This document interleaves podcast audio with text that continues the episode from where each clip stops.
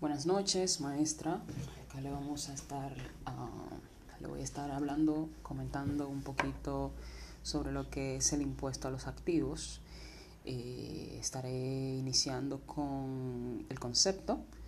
El impuesto a los activos eh, se estableció en 2005 y su fundamento legal se encuentra en el título 5 del Código Tributario.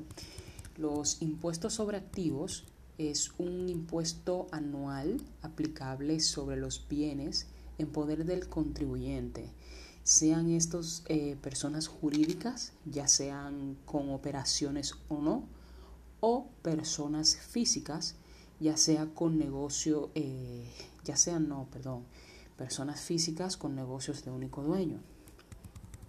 Este impuesto grava el valor total de los activos incluyendo de manera expresa los inmuebles que figuran en el balance imponible del contribuyente, no ajustados por inflación y luego de aplicada la deducción por depreciación, amortización y reservas para cuentas incobrables, excepto compañía sin operaciones.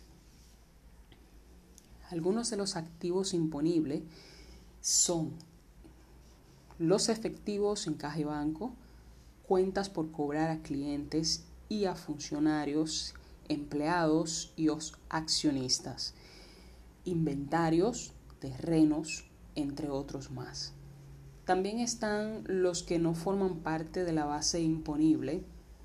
Estos son las inversiones en acciones en otras compañías, los terrenos ubicados en zonas rurales, inmuebles por naturaleza de las explotaciones agrícolas y los impuestos adelantados o anticipos.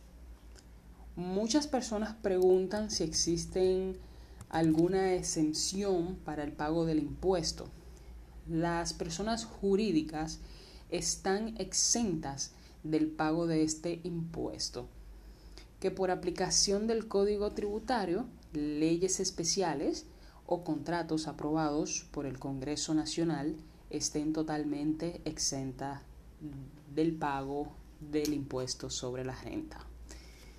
Pueden solicitar a impuestos internos que le otorguen una exclusión temporal a las empresas cuyos activos fijos netos adquiridos sean superiores al 50% del total de activos.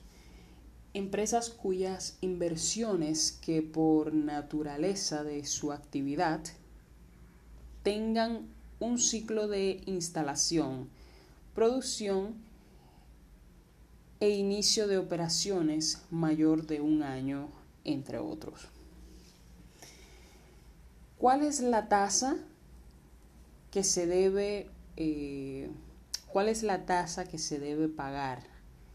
La tasa de impuesto que se debe pagar será el 1% anual. Este, este pago, este, este 1%, eh, será calculado sobre el monto total de los activos imponibles.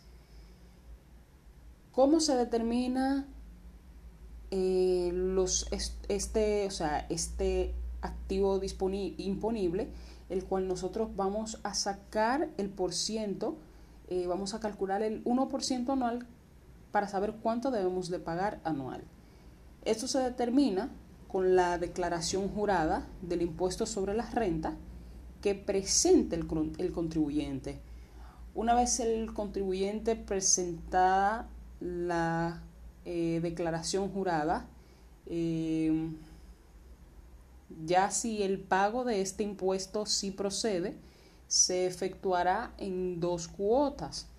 Este pago se va a efectuar en dos cuotas, venciendo, o sea, la primera cuota va a vencer eh, en la primera fecha límite fijada para el pago del impuesto sobre la renta y la segunda en el plazo de seis meses contando a partir del vencimiento de la primera cuota. En caso contrario, es decir, si el impuesto sobre la renta fuese igual o superior, este se considerará extinguida la obligación del pago del impuesto sobre los activos.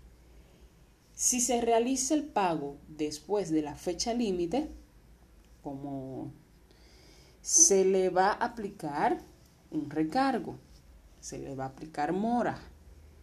Este recargo por mora se le, se le aplicará un 10% sobre el valor del impuesto. Se le va a aplicar un 4% progresivo por cada mes que se vaya acumulando, así como un 1.10% acumulativo de interés.